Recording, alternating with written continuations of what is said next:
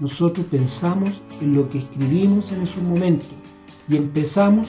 a meterle foco, atención 100% a eso y empezamos a enfocar nuestra atención donde podemos buscar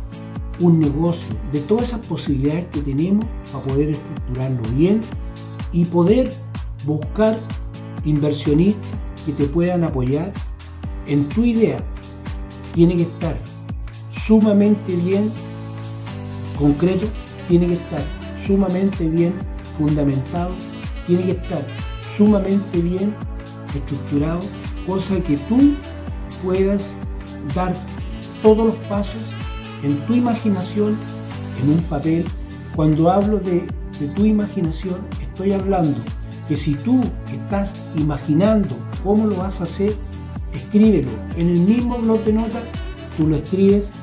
y lo vas a empezar a estructurar de tal forma de que tú puedas empezar a crear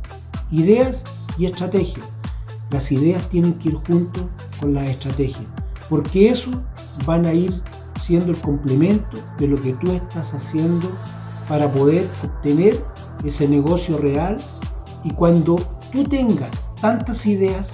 empieza a desplazarte un poco en la idea que tú crees que puede ser la que tú puedes vender primero, la idea que tú